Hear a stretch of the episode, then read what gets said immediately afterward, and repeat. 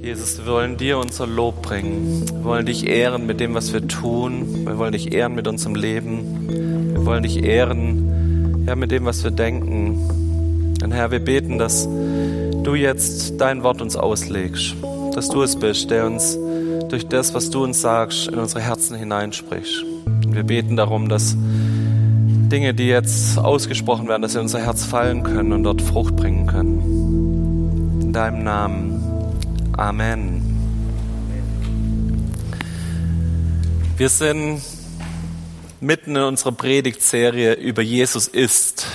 Und wir gucken uns heute an, dass Jesus Gnade ist. Aber bevor ich dahin komme, will ich noch mal kurz ausholen, warum wir über diese Predigtserie predigen. Wir haben ganz oft wildeste Vorstellungen, was unser Auftrag ist, als Gemeinde, als Christen, was wir so zu tun hätten oder was wir auch vielleicht nicht zu tun hätten. Und eigentlich ist unser Grundauftrag, wenn wir Klarheit darüber wollen, was Jesus mit uns vorhat, ist unser Auftrag eigentlich nur auf ihn hinzuweisen, auf ihn zu deuten, auf ihn zu zeigen und ein Wegweiser hin zu sein auf das, wie Jesus ist, auf seinen Charakter zu zeigen. Und jetzt ist aber das Verrückte daran, dass wir oft auch rund um Jesus schon Vorstellungen gesponnen haben, wo wir sagen, Jesus ist so und so, hat die und die Eigenschaften. Und deshalb ist es gut, wenn wir uns das nochmal genauer angucken zusammen, wie Jesus ist, was seine Person ausmacht. Wir haben als Grundlage ein Buch, das ich euch nochmal empfehlen will. Das heißt auf Deutsch Jesus ist von Judah Smith, ist ein Pastor aus Seattle, der das geschrieben hat. Ein sehr einfaches und leicht zu lesendes Buch. Der Pastor von sich selber sagt, sein Gehirn funktioniert wie eine Kühlschranktür. Er hat lauter kleine Post-it-Zettel drauf, so lauter so kleine gelbe Zettel. Und so schreibt er auch. Der hat immer wieder mal einen Gedanken, den schreibt er auf, dann kommt der nächste Gedanke, den schreibt er auch auf. Und so ähnlich lässt sich dieses Buch sehr entspannt lesen, weil du musst keinen langen Gedankengang folgen, sondern meistens ist der Gedanke eine Seite lang bei ihm in dem Buch. Also ist eine Empfehlung, sich das mal anzuschauen, mal reinzulesen sehr gut zu lesen. Wir haben uns letzte Woche angeguckt, dass Jesus ein Freund der Sünder ist und haben uns da zusammen Geschichten angehört und geguckt, was hat denn der Jesus gemacht, als er sich mit Zachäus getroffen hat. Dass Jesus jemand war, der immer wieder Leute um sich herum gesammelt hat. Und wir haben gemerkt, unser Bild von Jesus muss sich vielleicht verändern.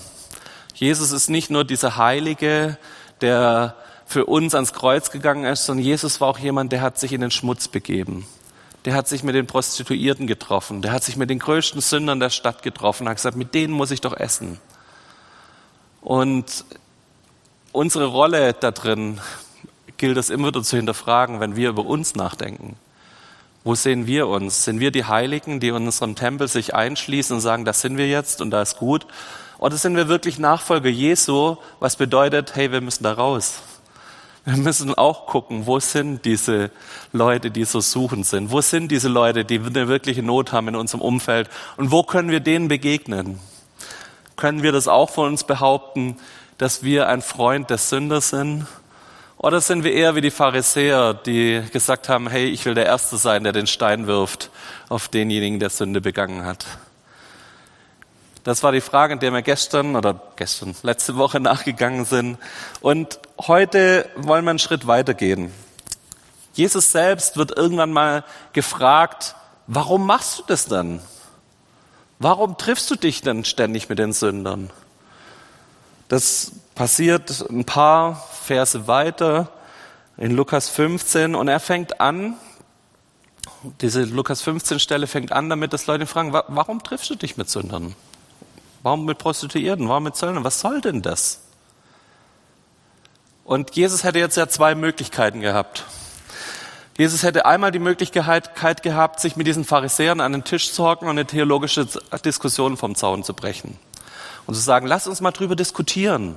Und wir wissen von Jesus, der konnte schon mit zwölf im Tempel bestens diskutieren. Die ganzen hohen Priester dort im Tempel waren begeistert davon, was er kann und was er schon weiß und wie er argumentieren kann. Jesus hätte es gekonnt. Aber vielleicht ist das die erste Erkenntnis von heute, dass Jesus das nicht macht. Jesus tut keine Diskussion von Zaun brechen, als diese Frage kommt. Sondern was er macht ist, er fängt an, drei Geschichten zu erzählen. Geschichten, die jeder verstehen kann, der sie verstehen will. Geschichten, die für den Klügsten gedacht sind, aber auch für den, ja, der vielleicht eine einfache Geschichte braucht. Und so kommt Jesus auf unser Niveau runter und erzählt uns Geschichten, aus denen wir was lernen können. Wir hören uns gleich an aus Lukas 15. Alle Zollernehmer und andere Leute, die als Sünder galten, kamen zu Jesus, um ihm zuzuhören. Die Pharisäer und Schriftgelehrten ärgerten sich darüber und sie sagten, mit solchen Menschen gibt er sich ab und isst sogar mit ihnen. Da erzählte ihnen Jesus dieses Gleichnis. Ich habe Reinhard gebeten, dass er uns die nächsten drei Geschichten kurz vorliest. Was meint ihr? Einer von euch hat hundert Schafe und verliert, und verliert eines davon. Wird er dann nicht die 99 Schafe in der Wüste zurücklassen? Wird er nicht das verlorene Schaf suchen, bis er es findet? Wenn er es gefunden hat, freut er sich sehr. Er nimmt es auf seine Schultern und trägt es nach Hause. Dann ruft er seine Freunde und Nachbarn zusammen und sagt ihnen, freut euch mit mir, ich habe das Schaf wiedergefunden, das ich verloren hatte. Das sage ich euch. Genauso freut sich Gott im Himmel über einen Sünder, der seine, sein Leben ändert. Er freut sich mehr als über 99 Gerechte, die es nicht nötig haben, ihr Leben zu ändern. Nächstes Gleichnis, das Gleichnis vom verlorenen Geldstück. Oder wie ist es, wenn eine Frau zehn Silbermünzen hat und eine davon verliert? Wird sie nicht eine Öllampe anzünden, das Haus fegen und in allen Ecken suchen, solange bis sie das Geldstück findet? Und wenn sie es gefunden hat, ruft sie ihre Freundinnen und Nachbarinnen zusammen und sagt, freut euch mit mir. Ich habe die Silbermünze wiedergefunden, die ich verloren hatte.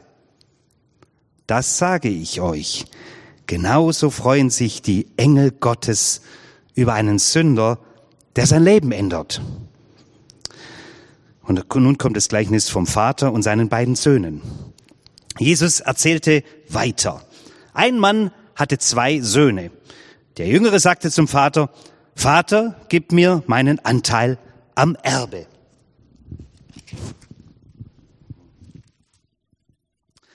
Da eilte der Vater seinen Besitz und da teilte, da teilte der Vater seinen Besitz unter den Söhnen auf. Ein paar Tage später machte der jüngere Sohn seinen Anteil zu Geld. Dann zog er in ein fernes Land. Dort führte er ein verschwenderisches Leben und verschleuderte sein ganzes Vermögen. Als er alles ausgegeben hatte, brach in dem Land eine große Hungersnot aus. Und auch er begann zu hungern. Da bat er einen der Einwohner des Landes um Hilfe. Der schickte ihn aufs Feld zum Schweinehüten. Er wollte seinen Hunger nun mit, den Schweine, mit dem Schweinefutter stillen, das die Schweine fraßen, aber er bekam nichts davon. Da ging der Sohn in sich und dachte, wie viele Arbeiter hat mein Vater, und sie alle haben mehr als genug Brot. Aber ich komme hier vor Hunger um. Ich will zu meinem Vater gehen und zu ihm sagen, Vater, ich bin vor Gott und vor dir schuldig geworden. Ich bin es nicht mehr wert, den Sohn genannt zu werden, dein Sohn genannt zu werden. Nimm mich als Arbeiter in deinen Dienst. So machte er sich auf den Weg zu seinem Vater. Sein Vater sah ihn schon von weitem kommen und hatte Mitleid mit ihm. Er lief seinem Sohn entgegen, fiel ihm um den Hals und küsste ihn. Aber sein Sohn sagte zu ihm, Vater, ich bin vor Gott und vor dir schuldig geworden. Ich bin es nicht mehr wert, dein Sohn genannt zu werden. Doch der Vater befahl seinen Dienern, holt schnell das schönste Gewand aus dem Haus und zieht es ihm an. Steckt ihm einen Ring an den Finger und bringt ihm Sandalen für die Füße. Dann holt das gemästete Kalb und schlachtet es. Wir wollen essen und feiern. Denn mein Sohn hier war tot und ist wieder lebendig geworden. Er war verloren und ist wiedergefunden. Und sie begannen zu feiern. Der ältere Sohn war noch auf dem Feld. Als er zurückkam und sich dem Haus näherte, hörte er Musik und Tanz. Er rief einen der Diener zu sich und fragte, was ist denn da los? Der antwortete, dein Bruder ist zurückgekommen. Dein Vater hat das gemästete Kalb schlachten lassen, weil er ihn gesund wieder hat. Da wurde der ältere Sohn zornig. Er wollte nicht ins Haus gehen. Sein Vater kam zu ihm heraus und redete ihm gut zu. Aber er sagte zu seinem Vater, so viele Jahre habe ich jetzt schon für dich gearbeitet. Nie war ich dir ungehorsam, aber mir hast du noch nie einen Ziegenbock geschenkt, damit ich mit meinen Freunden feiern konnte. Aber der Sohn, der hat dein Vermögen mit Huren vergeudet. Jetzt kommt er nach Hause und du lässt gleich das gemästete Kalb für ihn schlachten. Da sagte der Vater zu ihm, mein lieber Junge, du bist immer bei mir und alles, was mir gehört, gehört dir. Aber jetzt mussten wir doch feiern und uns freuen, denn dein Bruder hier war tot und ist wieder lebendig. Er war verloren und ist wieder gefunden.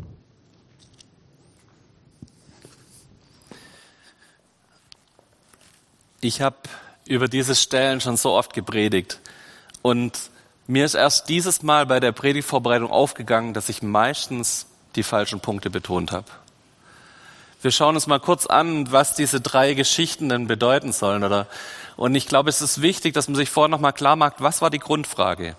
Die Grundfrage war, dass die Pharisäer zu Jesus gekommen sind und gefragt haben, hey, warum isst du mit den Sündern? Warum triffst du dich mit Sünder? Warum hast du mit denen auch noch Gemeinschaft? Das ist die Grundfrage, die über diesen drei Geschichten steht.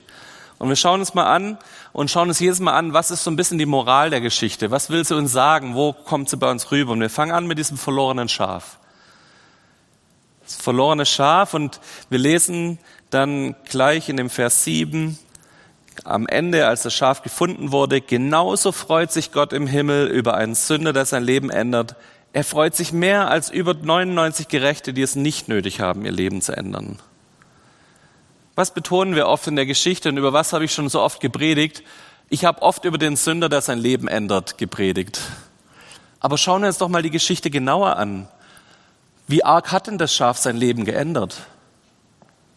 Das Schaf ist relativ passiv in der Geschichte, oder? Merkt ihr das? Wer aktiv ist in dieser Geschichte, ist der Hirte, der 99 zurücklässt, sich in die Wüste aufmacht und suchen geht und dann irgendwann dieses Schaf rettet. Und was vielleicht viel mehr betont werden sollte in dieser Geschichte ist diese Frage nach dem Warum. Warum rettet Gott? Und das steht in dem gleichen, im ersten Halbsatz. Genauso freut sich Gott im Himmel. Dass Gott auf der einen Seite verzweifelt sucht und jedes Einzelne verzweifelt sucht, das ist der Anfang der Geschichte. Das Ende der Geschichte ist immer riesige Freude. Party im Himmel, könnte man es überschreiben. Lass uns die zweite Geschichte angucken, die Münze, die verlorene Münze. Da steht in Abvers 9, und wenn sie es gefunden hat, ruft sie ihre Freundinnen und ihre Nachbarinnen zusammen und sagt, freut euch mit mir, ich habe die Silbermünze wiedergefunden, die ich verloren hatte. Und das sage ich euch, genauso freuen sich die Engel Gottes über einen Sünder, der sein Leben ändert. Gerade hat sich noch der Himmel gefreut, jetzt freuen sich die Engel, kleine Abwandlung. Und wieder, was hat denn die Münze an ihrem Leben geändert? Im Endeffekt geht es wirklich drum, Gott macht sich auf die Suche und investiert alles, zündet eine Öllampe an, fängt an, das ganze Haus rauszukehren, um diese eine Münze zu finden. Gott macht sich auf den Weg. Gott fängt an zu suchen und am Ende steht Freude. Vielleicht kann uns das auch was über diese dritte Geschichte vom verlorenen Sohn sagen. Wir merken, immer wieder wird auch erwähnt, dass es darum geht, da ist ein Sünder, der sein Leben ändert.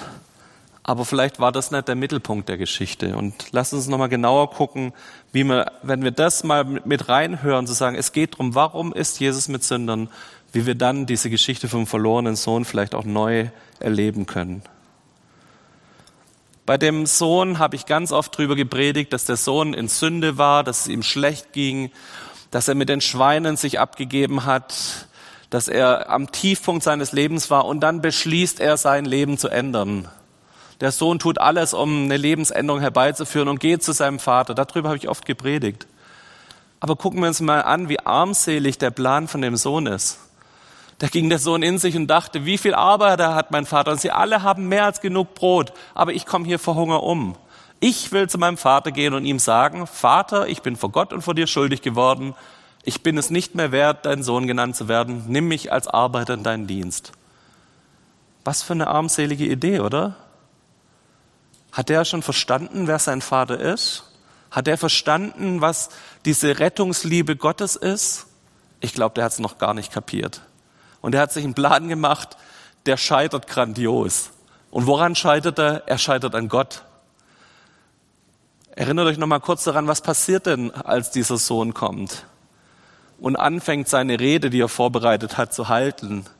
Wie reagiert denn Gott darauf? Der Vater in der Geschichte. Er ignoriert's. Er ignoriert einfach, was sein Sohn gesagt hat. Er gesagt, die Geschichte geht im nächsten Halbsatz weiter damit, dass er sagt, hey, ist mir eigentlich ziemlich egal, was du gerade gesagt hast, dass du jetzt mein Diener sein willst und sonst was. Der Vater sagt im nächsten Moment zu seinen Dienern, der dreht sich um, sagt, hol das beste Gewand, tu das Mastkalb schlachten, steckt ihm einen Ring an, guckt, dass er gewaschen wird das ist die Reaktion des Vaters. Und das ist keine Reaktion auf den vorbereiteten Text des Sohnes. Das ist keine Reaktion darauf, dass der Sohn sich zurechtgelegt hat, ich muss mich jetzt hier irgendwie demütig vor meinem Vater als Diener anbieten, sondern das ist die Liebe des Vaters, die da spricht. Ich glaube, in diesem Kontext kommt dieses Thema Bußfertigkeit, dass ein Sünder bußfertig vor den Vater kommt, gerät da plötzlich in den Hintergrund. Und das finde ich total spannend. Ich will damit nicht gegen Buße predigen, überhaupt nicht. Aber ich will darüber predigen, wie Gott ist. Gott wartet nicht erst ab, bis du bußfertig als Sünder vor ihn kommst und sagst, ich will dein Diener und dein Knecht sein. Sondern Gott kommt in dieser Geschichte als Erster. Der, der ist der Erste, der aktiv wird. Der fängt an zu suchen, der fängt an, das Haus zu reinigen. Der fängt an, dem Sünder entgegenzurennen, dem verlorenen Sohn. Gott ist es immer der Erste in diesen Geschichten, der aktiv wird und der aktiv dich und mich sucht. Deshalb mag ich es nicht, wenn ich davon erzähle, wie ich mich bekehrt habe oder wie ich Jesus gefunden habe. Das sind eigentlich ziemliche Lügen, weil Jesus hat mich gefunden. Jesus hat sich auf den Weg gemacht, um mich zu finden. Und er hat sich auf den Weg gemacht und hat die Gnade gegeben, dass ich es erkennen durfte, wer er ist, wie groß seine Liebe zu mir ist, wie seine Zuneigung zu mir ist. Und es ist seine Gnade, dass ich ihm das hinlegen durfte und sagen, Herr, ich will mein Leben ändern. Wir reden gleich nachher nochmal über dieses Thema Buße und das Thema Heiligung und was das bedeutet. Aber ich glaube, es ist wichtig zu kapieren, es fängt nicht mit unserer Buße an, sondern es fängt mit Gottes Gnade an. Er ist der Erste, der aktiv wird in jeder dieser drei Geschichten. Und das müssen wir tief in unserem Herzen verstehen. Es hängt nicht an unserem an unserer Leistung, an unserer Bußfertigkeit, an unserer, wie tief wir uns vor Gott beugen ab, es fängt immer damit an, dass Gott uns mit seiner Liebe begegnet.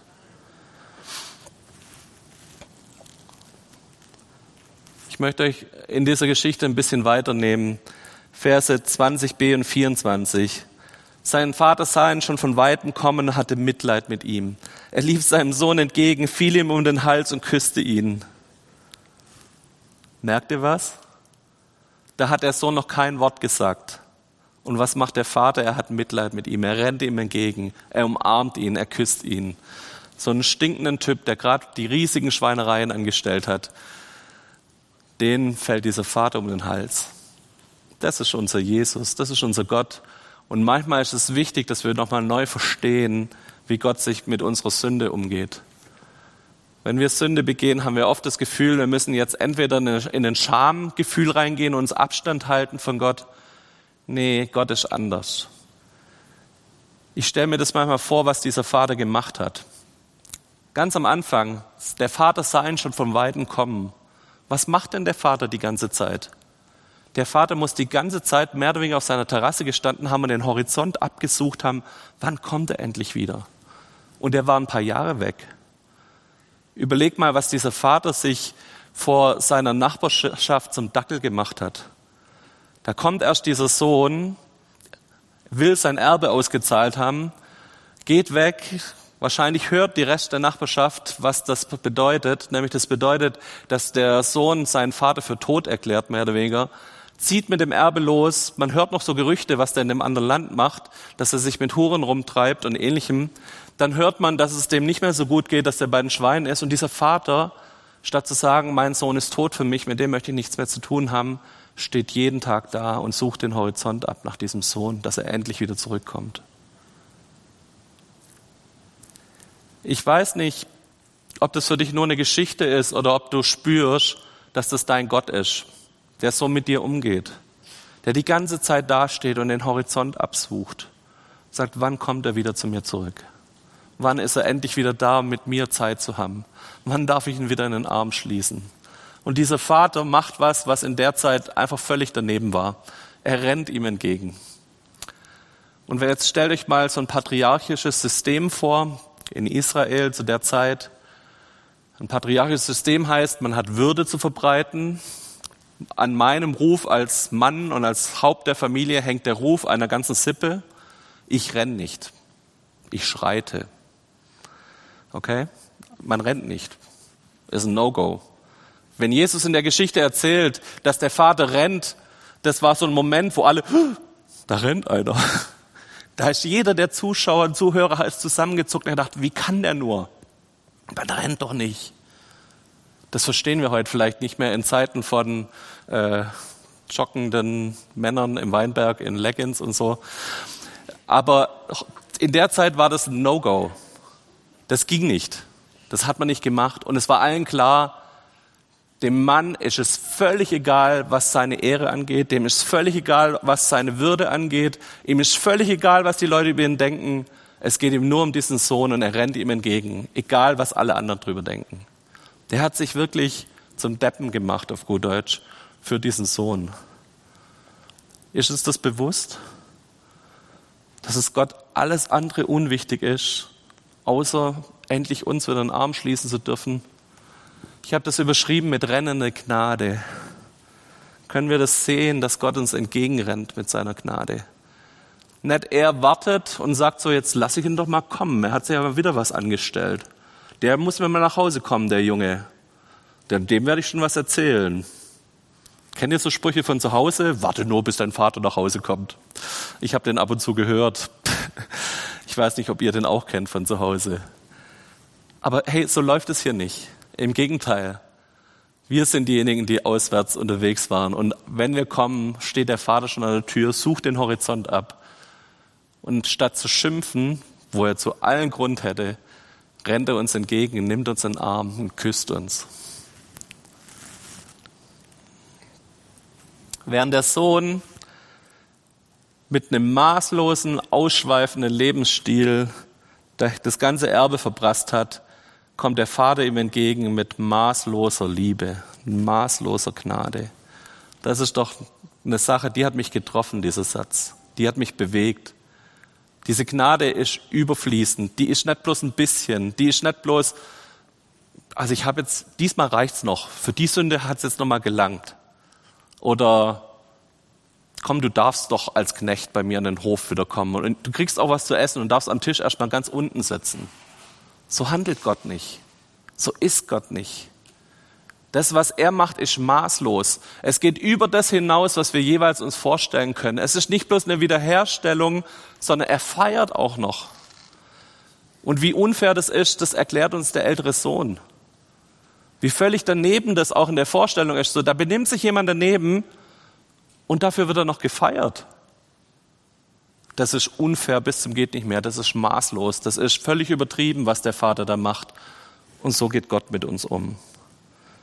Wir müssen immer wieder kapieren und dürfen kapieren, dass unsere Rettung nicht in einem kleinen Maß an Gnade liegt, sondern in einem riesigen, maßlosen Gnadenmaß.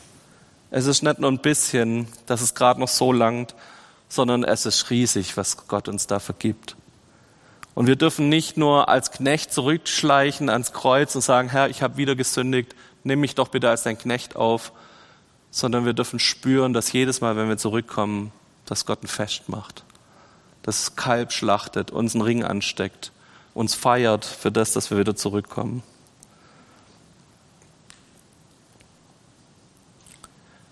Die Frage von den Pharisäern, warum Jesus sich mit Sündern trifft, wird in der Geschichte ein bisschen an dem älteren Sohn dann ausgelassen. Der ältere Sohn hat so ein bisschen die Rolle der Pharisäer, so nach dem Motto, ich bin doch die ganze Zeit gerecht, ich arbeite die ganze Zeit für dich und mich feierst du nicht. Und den, der alles verprasst hat, der wird gefeiert. Und Jesus gibt eine ganz schwer zu schluckende Antwort. Er sagt, es geht nicht um den Verdienst von dem Sohn, der alles verprasst hat. Es geht auch gar nicht darum, dass das irgendwie fair wäre, dass man für den ein Fest veranstaltet. Er sagt nur, aber warum freust du dich nicht mit mir? Warum freust du dich nicht mit, dass einer zurückgekommen ist? Es geht nur um Freude und es geht nur um diese maßlose Liebe Gottes, wo sein Herz überquillt und sagt, hey, ich will nicht jetzt fair sein und sagen, ja, ich muss den einen Sohn genauso behandeln wie den anderen. Nee, ich möchte mich einfach mit dem einen freuen, der zurückkehrt. Und diese Freude in einem Fest ausdrücken. Das, da geht es nicht um Fairness, da geht es um Liebe, da geht es um Beziehung. Und das ist die Antwort an die Pharisäer. Dass es nicht darum geht, der eine hat das verdient und ich war so und so gerecht, deshalb muss man mir ein Fest geben, wo es mindestens eine Ziege gibt. Oder muss es bei meinem Fest schon ein halbes Kalb geben oder ein Dreiviertel Kalb, weil ich bin ja so und so heilig und gerecht. Darum geht's gar nicht. Es geht nur und allein darum, dass Gottes Liebe irgendwie sich Ausdruck in dieser riesigen Freude über den einen, der zurückkehrt, sich macht. Ich möchte am Ende darüber sprechen, Gnade ist oft für uns so ein Begriff, der ganz schwammig ist. Gnade wird überall erwähnt und wir als Christen tun den überall auch mit uns rumtragen. Aber Gnade muss irgendwie praktisch werden in unserem Leben. Bonhoeffer hat mal gesagt, dass es sowas wie billige Gnade gibt. Billige Gnade meint, dass wir Gnade so als du kommst aus dem Gefängnis Freikarte benutzen bei Monopoly.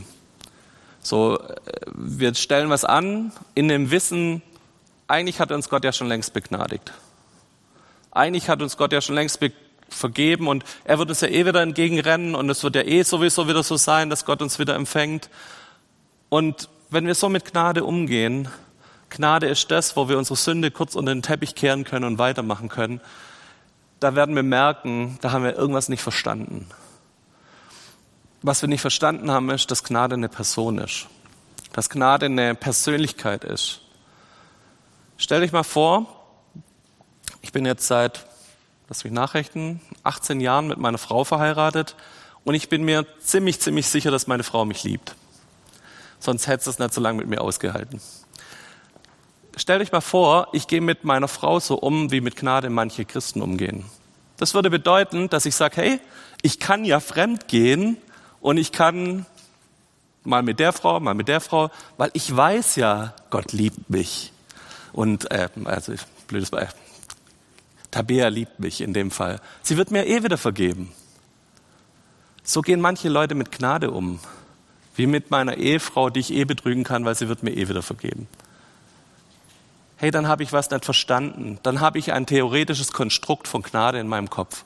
Wenn ich aber verstanden habe, dass Gnade eine Person ist und diese Person heißt Jesus, dann gehe ich nicht so mit ihr um. Dann gehe ich nicht so mit Gnade um. Dann weiß ich, Jesus ist derjenige, der mir so entgegengerannt kam, der für mich am Kreuz gestorben ist, bevor ich überhaupt angefangen habe, darüber nachzudenken, irgendeine Sünde zu begehen dann fange ich an, das als wertvoll zu erachten und zu wissen, hey, was kostet es Jesus, dass er mich so liebt, obwohl ich so viel Blödsinn baue. Und es hält mich nicht ab, zu ihm zu kommen, sondern es treibt mich noch mehr in seine Arme, weil ich weiß, da rennt mir schon jemand entgegen, wenn ich nur am Horizont erscheine. Aber lasst uns mal drüber nachdenken, wie wir mit Gnade manchmal umgehen und lasst uns das wieder wertschätzen, wie teuer Gnade war. Diese Gnade hat bedeutet, dass er ins Kreuz gehen musste, dass Jesus für mich sterben musste, dass er alles aufgeben musste, was er so an himmlischer Herrlichkeit hatte und sich hier auf die Erde begeben musste. Es ist kein theoretisches Konstrukt für mich, wenn ich weiß, dass Gnade Jesus ist und dass das eine Beziehung ist und dass dann eine Beziehung auf dem Spiel steht in dem Moment, wenn ich immer wieder versuche, dann Umweg zu gehen und diese Gnade billig zu gebrauchen. Ich darf Gnade total auskosten. Und ich darf 77 Mal wieder zurückrennen, wenn ich es versbockt habe und wenn ich Blödsinn gebaut habe. Aber hey, ich benutze das nicht. Ich fange nicht an, die Gnade als was Billiges zu benutzen, was meinem Leben immer wieder kurz mal so einen Reinigungsgang verpasst, sondern ich weiß, was es Gott gekostet hat, dass ich zurückkommen darf. Und ich weiß, was es gekostet hat, dass er ans Kreuz gegangen ist für mich. Die Sünde versucht ständig Gnade zu theologisieren und zu philosophieren. Ja, da ist Gnade für dich, aber so.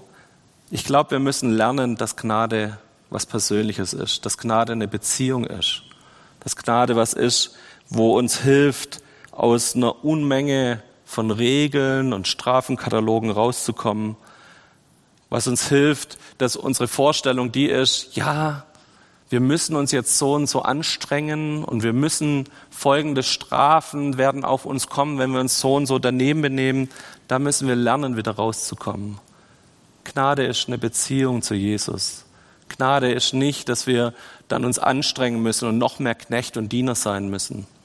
Manche Leute haben das Gefühl, dass wenn wir Gnade erlebt haben, dann müssen wir doch uns jetzt so und so und so verhalten. Wir müssen uns an folgende Regeln halten als Christen. Wir müssen so und so sein.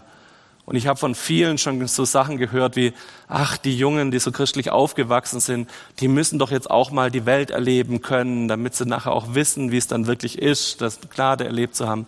Das glaube ich nicht.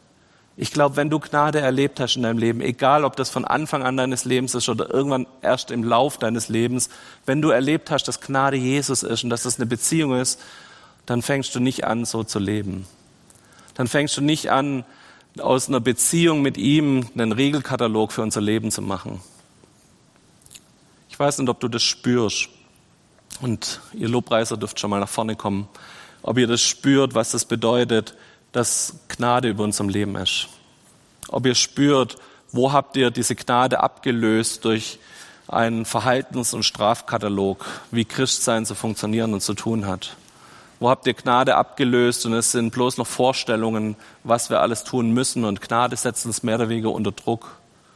Vielleicht kommst du von der anderen Seite, dass du merkst, du hast Gnade als billige Gnade missbraucht und hast die missbraucht, um dein Verhalten zu rechtfertigen und Dinge unter den Teppich zu kehren.